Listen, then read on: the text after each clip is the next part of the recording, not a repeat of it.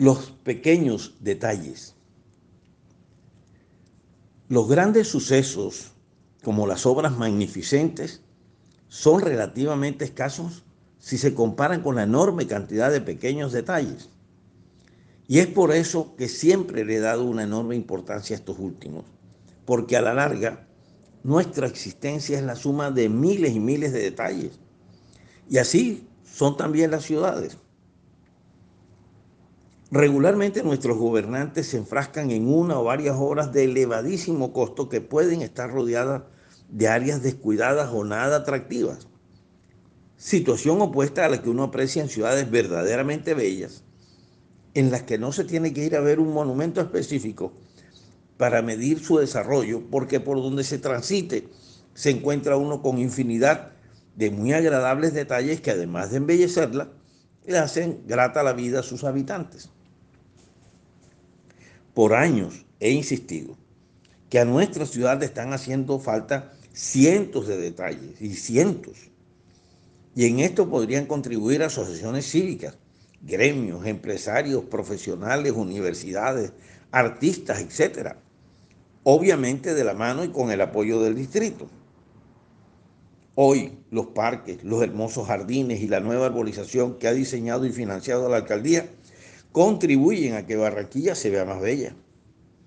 Hace años, Olímpica donó la María Mulata del maestro Grau en la 51 con 79.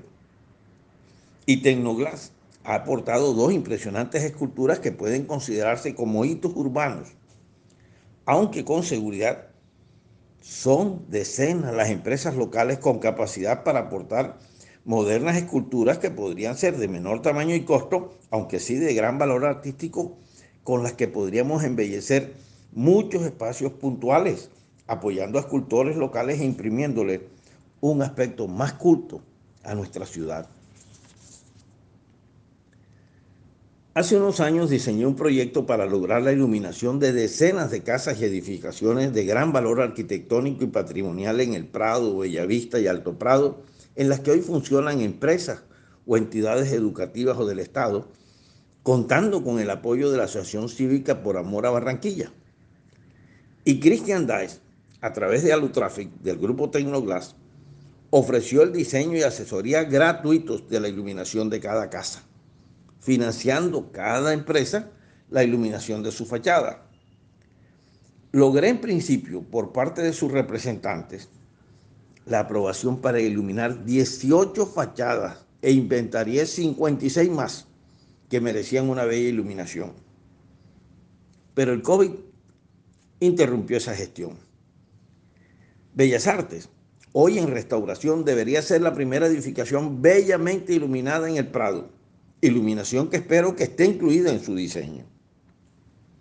La suma de detalles embellece una ciudad.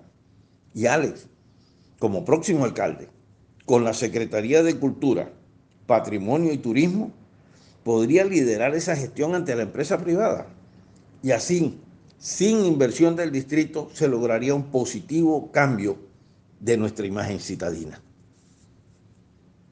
Nicolás Renovitsky Renovitsky.